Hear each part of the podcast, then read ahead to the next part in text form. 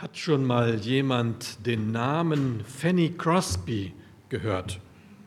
Kann jemand etwas mit diesem Namen? Ja? Einzelne? Wer ist denn das? Oder wer war es? Also sie war eine alte Dame, die sehr alt geworden ist. Ich glaube, sie war blind. Sie hat viele Lieder geschrieben, die wir auch in diesem grünen Liederbuch haben. Das stimmt. Das stimmt. Ja, sie hat gelebt von 1820 bis 1915, wurde knapp 95 Jahre alt. Und äh, sie ist eine sehr berühmte Liederdichterin, eine Amerikanerin. Und äh, ja, eins oder ein paar Lieder, die auch dann ins Deutsche übersetzt worden sind, ist äh, Seligstes Wissen, Jesus ist mein, ein gut altes, bekanntes Lied. Oder O Gott, dieser Ehre, komm doch zur Quelle des Lebens oder auch sicher in Jesu Armen. Sie hat an die 9000 Lieder gedichtet. Ähm, wie Johann auch schon sagte, sie war blind. Sie war nicht von Geburt an blind, sondern im Alter von wenigen Wochen äh, hatte sie eine Erkältung und auch eine Augenentzündung. Und jemand, der ja, angeblich Arzt war, hat sie falsch beraten. So kriegte sie eine falsche Behandlung und ist aufgrund dessen erblindet im Alter von wirklich wenigen Wochen. Und manche bedauerten sie. Und äh, ein wohlmeinender Prediger sagte ihr zu ihr einmal, ich finde es ein Jammer, dass der Meister dir das Augenlicht genommen hat, wo er dir doch so viele Gaben anvertraut hat. Es ist kaum zu glauben, aber Fanny erwiderte, weißt du, wenn ich bei der Geburt eine Bitte frei gehabt hätte, hätte ich gebeten, blind geboren zu werden. Denn wenn ich in den Himmel komme, dann wird das erste Gesicht, das ich sehen darf, das Gesicht meines Heilandes sein. Fanny sah das Leben und ihr Leben im Licht der Ewigkeit. Und äh, ich kann mir gut denken, dadurch, dass sie blind war, wurde sie von vielen Dingen, die uns umgeben, die uns täglich umgeben, nicht abgelenkt. Sie konnte sich auf das Wesentliche konzentrieren, hat sich dann auch darauf konzentriert. Ich weiß nicht, ob sonst noch jemand so viele Gedichte und Lieder geschrieben hat wie sie. Und ich möchte heute Morgen, mich heute Morgen auf einen kleinen Teil eines wesentliches, wesentlichen Abschnittes der Bibel konzentrieren. Wir haben schon einiges gehört, auch von den Psalmen. Aber ich möchte mich auf einen Abschnitt aus dem Neuen Testament konzentrieren und da auch nur einen kleinen Teil von, und zwar die Bergpredigt. Zunächst auf den Anfang, der, und ich äh, möchte eigentlich in der nächsten Zeit, wenn ich wieder dran mit Predigt, dass wir da der Reihe auch Abschnitte durchgehen. Heute werden wir nur gleich ganz den Anfang, die sogenannten Seligpreisungen, etwas, etwas uns näher anschauen. Die meisten wissen, die stehen im Matthäusevangelium, das erste Buch im Neuen Testament. Matthäus schreibt sein Evangelium, um den Juden deutlich zu machen. Also er schreibt es an die Juden, für die Juden, um den Juden deutlich zu machen, Jesus Christus ist der Messias, der König, auf den sie schon so lange gewartet haben. Das ist sein Anliegen, sein Thema in diesem Evangelium.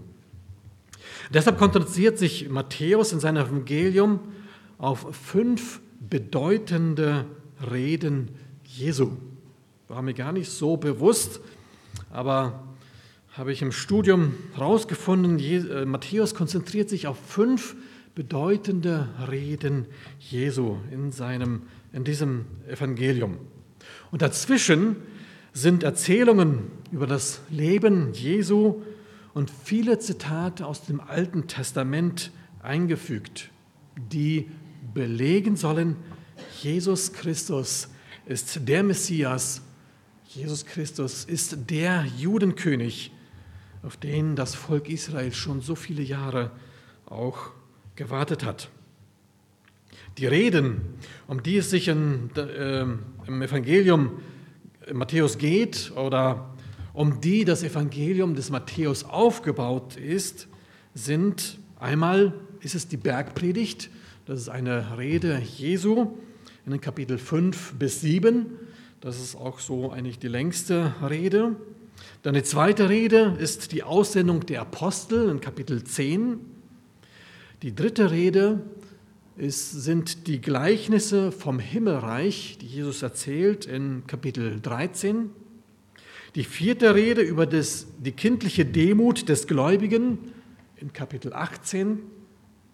Und die fünfte Rede über die Endzeit auf dem Ölberg in Kapitel 24 und 25.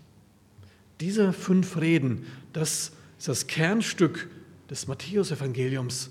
Und drumherum fügt, wie gesagt, Matthäus Erzählungen ein und ähm, Zitate aus dem Alten Testament, die Christus als den Messias äh, und den Judenkönig äh, bestätigen sollen und es aufzeigen sollen. Und diese fünf Reden Jesu, die hat er sich nicht erst eigentlich dann überlegt oder zusammengefasst, als er überlegt hatte, das Evangelium zu schreiben. Es wird gesagt, dass das, was wir in Apostelgeschichte 2, Vers 42 lesen, ähm, das ist gerade die Entstehung der Gemeinde Jesu. Da war die Ausgießung des Heiligen Geistes. Vers 41 heißt es, und es wurden 3000 Seelen getauft, es wurden 3000 Seelen hinzugetan zur neu entstandenen Gemeinde. Und dann in ähm, Vers 42 heißt es dann, und sie blieben beständig in der Apostellehre. Und es wird gesagt, dass diese fünf Reden Jesu Teil oder ein wesentlicher Teil dieser Apostellehre gewesen sind, die eigentlich schon lange bevor Matthäus praktisch das Evangelium verfasst hat, schon geschrieben waren, eine Grundlage der Lehre waren der ganz ersten Gemeinde, ganz am Anfang, was wir in der Apostelgeschichte lesen. Interessant ist, jede Rede endet mit einem Satz ähnlich wie diesem, als Jesus diese Worte beendet hatte. Dann fängt jeweils ein neuer Abschnitt ein mit Erzählungen und Berichten und Zitaten aus dem Alten Testament. Matthäus 1 bis 4 sind einleitende Kapitel. Dort ist, fängt es an mit dem Stammbaum, die Geburt Jesu, die ganze Anfänge, aber dann die ganze Kindheit und Jesu Aufwachsen finden wir gar nichts. Ähm, erst im Kapitel 5, eigentlich mit dieser Rede, fängt der öffentliche Dienst Jesu auch an. Und äh, dieser Dienst, oder hier beginnt Jesu öffentlicher Dienst, und diese Rede ist ein, macht wesentliche Aussagen zum Charakter und äh, des Wirkens Jesu hier auf der Erde, legt hier sehr fundamentale Grundlagen, auch der Grund seines Dienstes, seines Kommens auf die Erde. Die erste Rede, der erste Lehrblock, die Bergpredigt handelt von der Ethik des Gottesreiches von der Ethik des Gottesreiches. Auch muss die Bergpredigt im Licht der Aussage Jesu selbst gesehen werden, die wir in äh, Matthäus 4, Vers 17 sagt Jesus selbst. diese Aussage kennen wir eigentlich von Johannes, aber Jesus sagt sich hier auch, und das ist die Grundlage für die Bergpredigt selbst, sagt er in Kapitel 4, Vers 17, also kurz vorher, von da an begann Jesus zu verkünden kehrt um. Andere Übersetzung sagt, tut Buße, denn das Himmelreich ist nahe. Diese Aussage Jesu ist die Grundlage für das, was gleich in der Bergpredigt kommt, was er dort alles ansprechen wird. Interessant ist auch, dass im ganzen Matthäus-Evangelium, er spricht immer vom ähm, Reich der Himmel oder vom Himmelreich. Warum tut er das? Weil in Lukas und in anderen Evangelium wird immer wieder vom Reich Gottes gesprochen. Und im Grunde genommen ist es genau das Gleiche. Genau das Gleiche, Reich der Himmel, das Reich Gottes. Es ist die, das Reich, wo Gott wirkt. Das wird, ist damit gemeint, wo Gottes Herrschaft ähm, da ist. Aber er nimmt hier sehr Rücksicht auf die Juden. Die Juden, die waren ja sehr gottesfürchtig. Und sie hatten Angst, ein falsches Wort in den Mund zu nehmen oder beziehungsweise den Namen Gott in den Mund zu nehmen, um nicht äh, Gott oder sich dadurch zu, zu verschuldigen, um nicht Gott damit zu lästern und ihn in irgendeiner Weise missbräuchlich vielleicht zu gebrauchen. Somit haben sie es peinlichst vermieden, überhaupt Gott als Namen zu erwähnen oder in den Mund zu nehmen. Und Matthäus äh, geht darauf ein, kennt diese, diesen Brauch, diese Sitte, diese Ehrfurcht vor diesem Namen. Deswegen nennt er oder spricht er vom Himmelreich. Bedeutet aber das Reich Gottes. Kapitel 5 bis 7 beschreibt dann im Detail das Leben, was die Anhänger des Gottesreiches führen soll.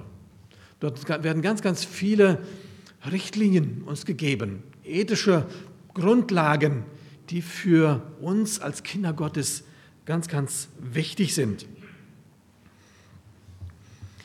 Und ich denke, es ist kein Zufall, dass die Bergpredigt genau da steht, wo sie steht nämlich ganz am Anfang des Neuen Testaments. Auch ist es interessant, wie es diese so wichtige Rede anfängt. Es ist eine sogenannte Seligpreisung. Das war auch nichts Neues. Ähm, Jesus gibt äh, hier demjenigen, mit diesen Seligpreisungen, demjenigen ein Versprechen ab, der Buße tun und ein neues Leben nach seinen folgenden ethischen Maßstäben beginnen will. Er macht hier ein Versprechen, eine Verheißung. Wenn ihr euch daran haltet, dann wird Gott euch segnen.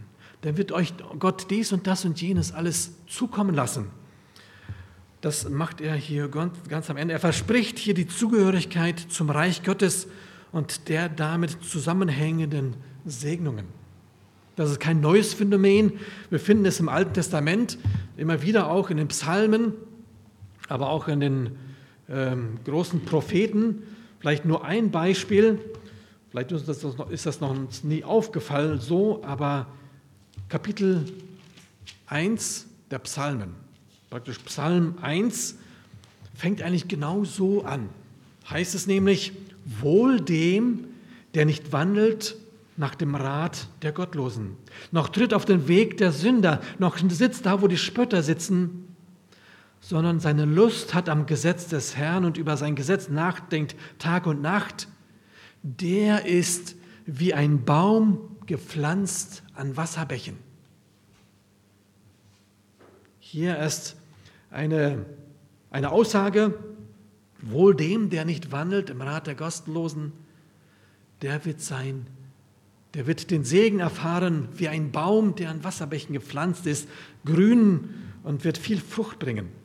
Das gleiche Prinzip wendet Jesus oder Matthäus hier, nein, Jesus in dieser ersten wichtigen Rede im Matthäus-Evangelium an.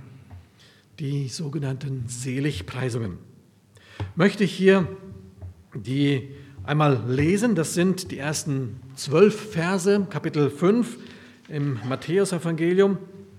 Werdet euch vielleicht ein bisschen wundern. Ich wird ein bisschen andere Übersetzung sein. Es ist aus der neuen evangelistischen Übersetzung. Habe uns das deswegen auch mitgebracht. Könnt ihr da mitlesen. Vers 1, Matthäus Kapitel 5 ab Vers 1. Als Jesus die vielen Menschen sah, stieg er auf den Berg dort und setzte sich. Da versammelten sich seine Jünger um ihn und er begann, sie zu lehren. Er sagte, wie glücklich sind die, die anerkennen, wie arm sie vor Gott sind. Andere sagen, selig die geistlich Armen. Ihnen gehört das Reich, das der Himmel regiert. Wie glücklich sind die, die Leid über Sünden tragen, denn Gott wird sie trösten. Wie glücklich sind die, die sich nicht selbst durchsetzen, oder andere sagen die selig die sanftmütigen. Sie werden das Land besitzen. Wie glücklich sind die, die nach Gerechtigkeit hungern und dürsten. Gott macht sie satt. Wie glücklich sind die Barmherzigen, ihnen wird Gott seine Zuwendung oder seine Barmherzigkeit schenken. Wie glücklich sind die, die ein reines Herz haben, sie werden Gott sehen. Wie glücklich sind die, von denen Frieden ausgeht, sie werden Kinder Gottes genannt. Wie glücklich sind die, die man verfolgt, weil sie Gottes Willen tun. Ihnen gehört das Reich, das der Himmel regiert. Wie beneidenswert, wie beneidenswert glücklich seid ihr, wenn sie euch beschimpfen, verfolgen und verleumden, weil ihr zu mir gehört. Freut euch und jubelt, denn im Himmel wartet ein großer Lohn auf euch. Und genauso haben sie vor euch schon die Propheten verfolgt. Mit der Seligpreisung in, hier in Matthäus 5, Verse 1 bis 12 in der Bergpredigt stellt Jesus viele gängige Denkmuster auf den Kopf. Wird in der Seligpreisung noch nicht ganz so deutlich, aber wir werden das merken, wenn wir weitergehen. Auch heutige Sozialwissenschaftler staunen über die Tiefe der Weisheit, die in diesen Aussagen steckt. Wer sie beherzigt, kann ein erfülltes Leben führen und anderen zum Segen werden, auch wenn die Lebensumstände alles andere als rosig aussehen, weil das verheißt Gott Jesus hier nicht in erster Linie. Der englische Philosoph Chesterton schreibt über die Bergpredigt von Jesus, liest man die Bergpredigt zum ersten Mal, hat man den Eindruck, dass alles auf den Kopf gestellt wird. Beim zweiten Mal entdeckt man, dass alles genau richtig gestellt wird. Zuerst denkt man, ein derartiges Leben sei unmöglich, um dann festzustellen, dass nichts anderes möglich ist. Wer Gott und das Leben sucht, kommt an diesen Worten von Jesus nicht vorbei. Jesus möchte, dass wir Menschen glücklich sind. Deshalb stellt er ganz zu Beginn seines öffentlichen Dienstes diese Verheißungen voran. Selig sind heißt einfach glücklich zu preisen sind. Andere Übersetzungen nutzen auch diese Aussage, glückselig sind heißt glücklich zu preisen sind. Und dies ist ein total positiver Akzent am Anfang seiner, seiner ganzen Wirksamkeit. Seines ganzen Lebens stellt er diese Segnungen in Aussicht oder voran. Deshalb heißt das Evangelium auch die gute Nachricht. Gott möchte uns Gutes schenken, möchte uns Freude schenken und so viele andere gute Dinge. Für uns heißt das ganz einfach und klar, was, was er wagt, äh, wer oder wer es wagt, sich auf diese Spielregeln Jesus einzulassen, der wird wirklich glücklich werden. Der wird wirklich die Segnungen seines Herrn erfahren, einem ganz tiefen Sinn, von dem du wahrscheinlich vorher nie hast zu träumen wagen. Das möchte Gott, das möchte Jesus dir schenken. Die meisten Religionen geben Gesetze, du sollst. Und wenn du dich richtig verhältst, sind die Götter dir gut gesonnen und sind zufrieden. Wenn du die Gesetze aber nicht hältst, dann sind sie zornig und böse. Dieser Weg des Gesetzes hat gründlich versagt, auch bis heute. Das wissen wir, das merken wir jeden Tag. Und jeder von uns der Kinder erzieht, weiß, es geht nicht nur darum, dass heranwachsenden Menschen bestimmte Dinge tun oder auch vielleicht nicht tun, sondern wir möchten, dass sie eine Haltung, eine innere Einstellung entwickeln, die sie den richtigen, richtigen Weg finden lässt. Wir möchten, dass unsere Kinder begreifen, worum es tatsächlich geht. Nicht, dass sie nur gelernt haben, Gesetze zu befolgen oder auch vielleicht nicht zu befolgen, sondern sie sollen begreifen, worum es geht. Und dadurch die richtige Einstellung auch für in ihrem Leben äh, treffen und sich dann auch danach ausrichten. Jesus spricht in Seligpreisung solche Haltungen an. Die, sie sind wie ein innerer Kompass, der uns in die richtige Richtung einstellen soll. Und darum geht es Gott immer wieder. Eine Haltung geht viel tiefer als nur das bloße Befolgen eines Gesetzes. Gott will nicht dressieren, sondern Gott will uns prägen. Die ganze Bergpredigt läuft darauf hinaus, dass wir nicht nur äußere Gesetze und Regeln befolgen, sondern eine neue innere Haltung entwickeln. Und dazu ist es eine Anleitung, eine Anweisung. In diesem stellt Jesus segnende Verheißungen voran, die wir dann erleben werden. Habe die Seligpreisung immer Schwierigkeiten gehabt, sie eigentlich zu verstehen. Was meint Jesus eigentlich damit? Und ich glaube, wir tendieren gerne dahin, sich jeder einzeln auseinander zu pflücken und zu gucken, was will er eigentlich hiermit sagen? Was heißt das, hier geistlich arm zu sein zum Beispiel? Und dann die Trauernden. Mir hat jetzt aber geholfen, im Studium auch zu merken, das sind nicht einzelne Dinge, die Jesus hier aufzählt, sondern das Dinge, die zusammenhängen. Und die nicht nur zusammenhängen, sondern diese voneinander sogar abhängig sind. Und das, denke ich, wird uns helfen, es, äh, diese Seligpreisungen besser einzusortieren, zu verstehen, was er wirklich damit meint.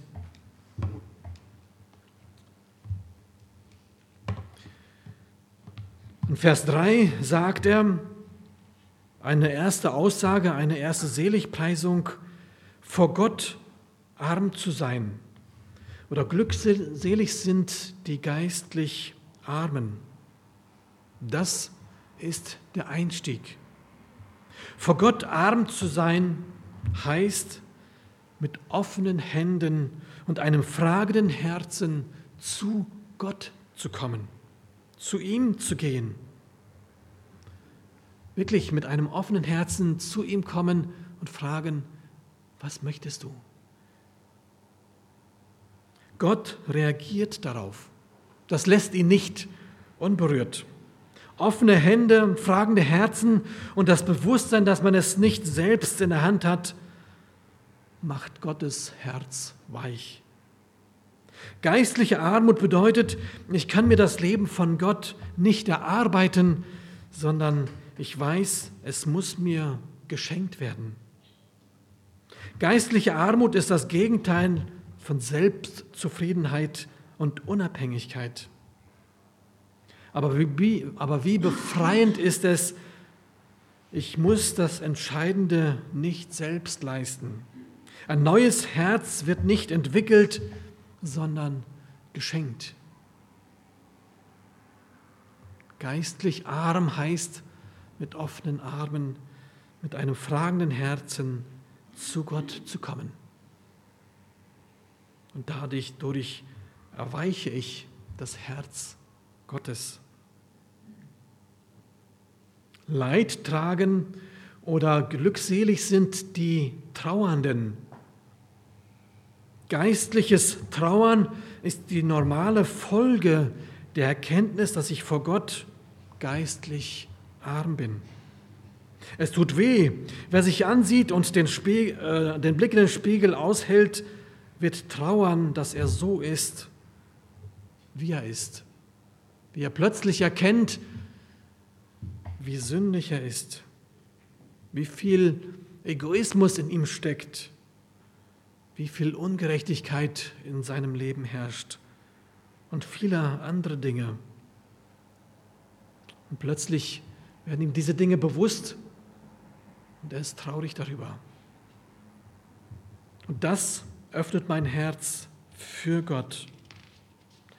Diese Trauer führt zur Buße, Umkehr und dann zum ewigen Heil. Diese Trauer über die eigene Schuld führt dann weiter auch zu Sanftmütigkeit, was dann der nächste Punkt ist. Glückselig sind die Sanftmütigen. Wer jetzt nicht unbeherrscht und um sich schlägt, sondern in sich schlägt, der ist auf dem richtigen Weg. Sanftmut ist keine Schwachheit, sondern höchste Selbstbeherrschung, die der Heilige Geist schenkt. Nicht Power und Macht bringen das Leben, sondern Sanftheit bringt vorwärts, bringt dich näher zu Gott, bringt dich näher zu deinen Mitmenschen. Dann der nächste Punkt, den Jesus hier aufführt, glückselig sind, die nach der Gerechtigkeit hungern. Sehnsucht nach Gerechtigkeit zu haben. Plötzlich hast du zutiefst diese Sehnsucht, ich möchte vor Gott gerecht werden. Ich möchte vor ihm bestehen können. Plötzlich hast, verspürst du diese Sehnsucht in dir. Und meine Kapitulation vor Gott weckt in mir den Wunsch nach Gerechtigkeit. Das Leben vor Gott wird nicht so im Vorbeigehen mitgenommen, ist nicht so, sondern Gott begegnet den Menschen ganz persönlich. Er möchte dir ganz persönlich begegnen, er begegnet mir ganz persönlich. Um diesen Hunger und Durst nach Gerechtigkeit und Heilsein zu stillen. Die Gerechtigkeit und das Heilsein, das Gott schenkt, ist das Gegenteil von Selbstgerechtigkeit. Wenn ich mich selbst für gerecht halte, dann werde ich nie erfahren, was es heißt, ganz heil zu sein, von Gott geheilt zu werden, von all meinen Unzulänglichkeiten, von all meinen Fehlern, von all meinen ja, Sünden, Schuld, die mich belastet, die mich quält, die mich gefangen hält. Gott möchte dich heil machen und Gerechtigkeit schenken. Vers 7. Glücklich sind die Barmherzigen. Plötzlich merkst du, wie Gott mit dir barmherzig ist. Wer vor Gottes Angesicht um Verzeihung bittet für seine selbstverschuldete, aussichtslosen Lage, wird Barmherzigkeit erfahren. Wer sich selbst wirklich erkannt hat, wo er steht, wo er vor Gott steht und um Gnade bei Gott erfahren hat oder Gnade bei Gott erfahren hat, wird mit den Menschen um ihn herum plötzlich ganz anders umgehen. Du hast diese Barmherzigkeit von Gott erfahren und plötzlich merkst du, wie von dir gefordert wird, deinem Nachbarn viel barmherziger umzugehen, ihm viel gnädiger zu begegnen, auch wenn er ja, dich vielleicht ärgert, auf deine Nerven deine Nerven strapaziert und wie auch immer. Plötzlich wirst du nicht passiv vielleicht dich zurückziehen und dich ärgern und Wut vielleicht ansammeln, sondern plötzlich beginnst du aktiv in deiner Umgebung Gutes zu schaffen. Aktiv Barmherzigkeit zu üben.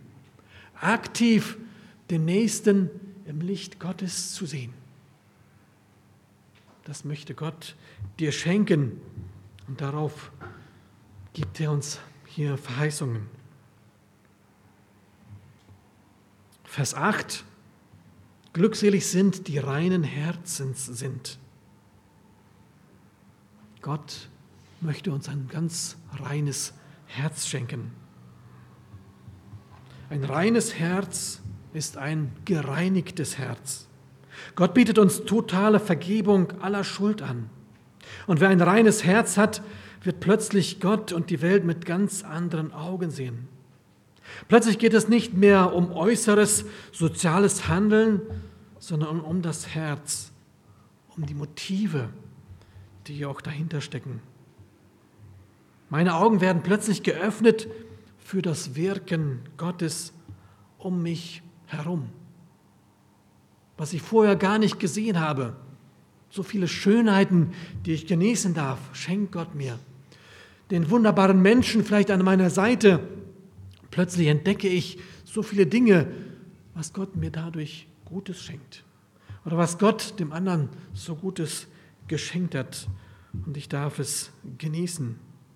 Und da, wo mein Herz rein ist, schenkt Gott mir Einsichten auch in sein Wort, gibt mir Verständnis für das, was er mir vielleicht schon ganz lange sagen wollte. Mit einem belasteten Herz ist da eine Blockade. Wird das nicht passieren.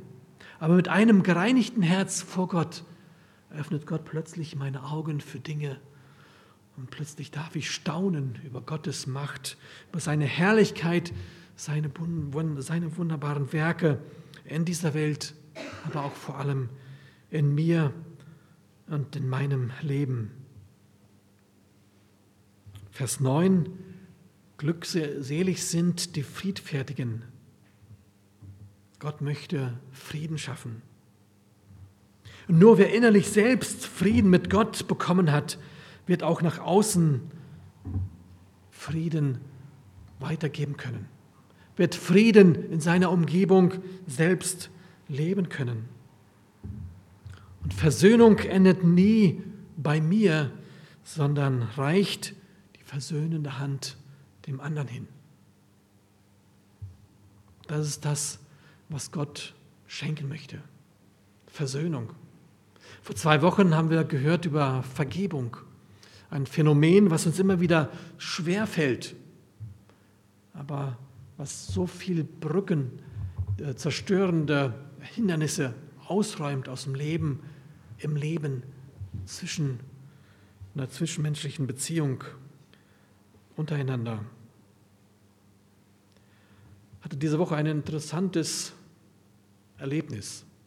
Bin seit gut zwei Wochen habe ich meinen neuen Arbeitsplatz angefangen und äh, bin dabei, mich einzu äh, einzuarbeiten, einzuleben, Kollegen kennenzulernen, die Programme und so weiter kennenzulernen, mit denen ich arbeiten soll. Diese Woche war ein kurzer Aushang am schwarzen Brett, eine kurze Betriebsversammlung, Viertel nach neun, Halle so und so. Chef lädt ein. Sonst nichts weiter. Gut, keiner wusste, worum es geht. Ja, Seit einigen Jahren wird nicht mehr Weihnachtsgeld und Urlaubsgeld bezahlt. Meisten vermuten, ja, vielleicht wird er sagen, ja, gibt es ja, gibt es auch kein Weihnachtsgeld oder so. Aber darum ging es gar nicht. Es ging um etwas ganz anderes, was ich so auch noch nie erlebt habe. Wir waren alle schon versammelt. Er kam rein. Der Chef, einem jungen Mann neben ihm, sich vorne hingestellt.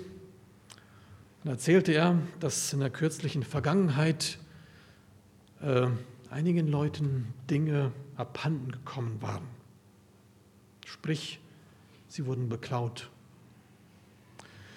Natürlich ist das nie ein tolles Phänomen und äh, keiner mag das, beklaut zu werden.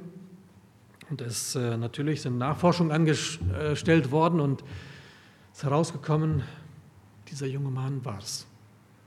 Wahrscheinlich nicht mal auf eigenen, eigenen drängen oder sowas, sondern wurde im Grunde erpresst von anderen, wurde dazu ja, überredet, gezwungen, das zu tun. Hat nicht genau erzählt, worum es ging, aber er hat dann diesem jungen Mann Zeit gegeben, es zu erklären, beziehungsweise kurz dazu Stellung zu nehmen. sich dazu zu bekennen. Normalerweise ein Grund für die fristlose Kündigung. Es gibt absolut kein Pardon in solchen Fällen, wo jemand klaut, fristlose Kündigung, ohne Pardon. er sagte selbst, er ist noch nie in dieser Situation, in einer solchen Situation gewesen, wusste auch nicht wirklich, wie damit umzugehen. Hat aber dann auch weiter gedacht und gemerkt, dieser junge Mann, gerade in der Ausbildung, noch nicht mal volljährig, wenn ich ihn jetzt rausschmeiße, der wird nie wieder eine Chance kriegen. Der wird nie wieder eine Chance kriegen, eine vernünftige Ausbildung zu machen. Der wird keine gute Chance bekommen, einen vernünftigen Arbeitsplatz zu bekommen. Im Grunde genommen, sein Leben wird ruiniert sein. Er hat sich dazu entschlossen, der Belegschaft es zu überlassen, diese Entscheidung zu treffen, ob er gekündigt wird oder nicht. Und sagte dann, wer nicht damit leben kann, der soll sich jetzt melden. Der soll sich jetzt melden und dazu Einspruch erheben. Wenn du das jetzt nicht tust, dann wollen wir die Sache beiseite legen und ihm eine zweite Chance geben. Er darf weiter seine Ausbildung weitermachen. Es hat sich keiner gemeldet, hat keiner äh, so hart gewesen, ja, das geht nicht, er muss raus, sondern alle sind wieder abgedackelt, ohne was dazu zu sagen. Ich fand es beeindruckend.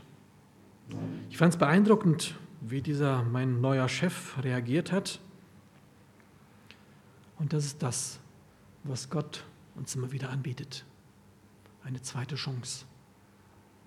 Eine zweite Chance da, wo ich versagt habe. Eine zweite Chance da, wo ich absolut daneben gegriffen habe. Und reicht mir die Hand der Versöhnung. Und fordert uns genauso auf, die Hand der Versöhnung auszustecken, da, wo vielleicht jemand mich beleidigt hat, wo mich jemand verletzt hat oder auch da, wo ich jemand wehgetan habe, dass da wieder ein Zusammenkommen sein kann. Ich weiß nicht, ob er irgendwelche Reaktionen darauf bekommen hat, der Chef. Er hat von mir eine Reaktion bekommen. Ich habe ihm eine Mail geschrieben. Ich habe ihm gesagt, dass ich das ganz klasse finde. Und äh, einfach mein, meine Hochachtung ihm gegenüber ausgedrückt für diese seine Entscheidung. Ja, das war interessant. Gott schenkt auch manchmal solche Begegnungen. Und ich denke, das dürfen wir immer wieder erleben. Das, dazu möchte Gott uns befähigen, immer wieder diese versöhnende Hand auszustrecken. Und dieses stellt Jesus in dieser seiner Rede voran, dass dies alles möglich sein wird, möglich sein soll. Und dann Vers 10 und 12. Glücklich, glückselig seid ihr, wenn sie euch schmähen und verfolgen und lügnerisch jegliches böse Wort gegen euch reden um meinetwillen. Freut euch und jubelt, wenn euer Lohn, denn euer Lohn wird groß sein im Himmel. Denn ebenso haben sie die Propheten verfolgt, die vor euch gewesen sind. Hier fordert Jesus uns auf, standhaft zu sein. Wer Jesus nachfolgt, wird Widerstand erleben. Es ist fair von Gott, dass er uns das vorher hier mitteilt, dass das passieren wird. Aber Widerstand ist ein Zeichen, dass wir auf dem richtigen Weg sind. Dem Widerstand aber standhaft entgegenzutreten, bedeutet wirklich standhaft zu sein. Den Blick nicht von Jesus abzuwenden, sondern um auf ihn uns zu konzentrieren. Dann sind die Umstände alle halb so wild, die uns ja vielleicht Mühe machen, die uns quälen, die uns belasten. Aber im Blick auf Jesus verlieren sie an Bedeutung und auch an Tragkraft. Die Seligpreisungen zeigen also wie in einem Brennpunkt, wie man den Glauben findet und was der Glaube bewirken will und soll in uns. Alles fängt mit leeren Händen vor Gott an. Wenn du aufhörst, mit deinen guten Taten vor Gott auftrumpfen zu wollen, kann Gott anfangen, dich zu beschenken. Wenn du an Schuld leidest, wird er dir vergeben. Wenn du dich nach Leben sehnst, wird Gott deinen Durst stillen. Die Seligpreisungen sollen uns helfen, uns vom Leistungsprinzip und vom Leistungsdenken vor Gott zu verabschieden und endlich bereit sein, von ihm zu empfangen. Mit leeren Händen von ihm zu empfangen. Als Folge dessen, was wir hier lesen, was Jesus uns hier zusagt, sind solche Menschen sehr aktive Friedensstifter und Verbreiter von Barmherzigkeit. Wenn ein Mensch Christ wird, wird er nicht nur selbstselig, vielmehr setzt Gott einen Kreislauf der Erlösung in Bewegung und von dem andere angesteckt werden. Was mit leeren Händen anfängt, endet in Gottes neuer Schöpfung in dir. Der Lohn, den Gott gibt, die Erde erben, den Himmel besitzen, Gott schauen, steht dabei in markantem Gegensatz zu dem, was wir zu bieten haben. Letztlich bin ich glücklich, wenn mein Leben etwas bewirkt, was über mich hinausgeht. Wie auch diese Aktion mit den Paketen, im Grunde genommen eine Kleinigkeit für die meisten von uns, dieses Paket zu packen, nach der Liste, die dort aufgeschrieben ist, und was wir dadurch bewirken können. Ich glaube, das können wir gar nicht erahnen. Einen kleinen Einblick konnten wir gewinnen durch das Video und ich denke, das ist eine Möglichkeit. Lasst uns so oder ähnlich täglich in unserem Umfeld reagieren dass die Leute merken, auch das, was wir dann als nächstes in der Bergpredigt sehen, Dinge, die Jesus anspricht, dass wir von dieser Barmherzigkeit, von dieser Liebe Jesu geprägt weitergehen können, Menschen um uns herum weitergeben. Wir sind also nicht die letzten Zeugen eines untergehenden christlichen Abendlandes, sondern wir sollen die Pioniere von Gottes neuer Welt sein. Jesus möchte, dass wir Menschen glücklich sind. Deshalb stellt er ganz zu Beginn seines öffentlichen Dienstes diese Verheißungen voran. Wer es wagt, sich auf diese Spielregeln Jesu einzulassen, der wird wirklich glücklich werden in einem ganz tiefen Sinn den du vorher noch nie gekannt hast. Die Bergpredigt will uns helfen, unser Leben im Licht der Ewigkeit zu sehen. Wie diese Fanny Crosby. Sie war blind. Sozusagen ihr ganzes Leben lang. Gott hat sie fast 95 Jahre alt werden lassen. Aber sie hat ihr Leben im Licht der Ewigkeit gesehen, als solches auch gelebt und ein Segen für ganz viele Menschen gewesen. Lass uns neu auch diese Entscheidung zu treffen, mein Leben, auch gerade den Alltag im Licht der Ewigkeit zu leben. Im Licht der Ewigkeit meinen Alltag gestalten. Dann machen so viele Dinge, die uns vielleicht Mühe machen, sie werden so viel leichter. Verlieren so, viel, so wenig an Bedeutung, wenn Christus im Mittelpunkt steht und in meinem ersten Blickfeld steht. Möge Gott auch dieses an uns segnen im Nachdenken. Amen.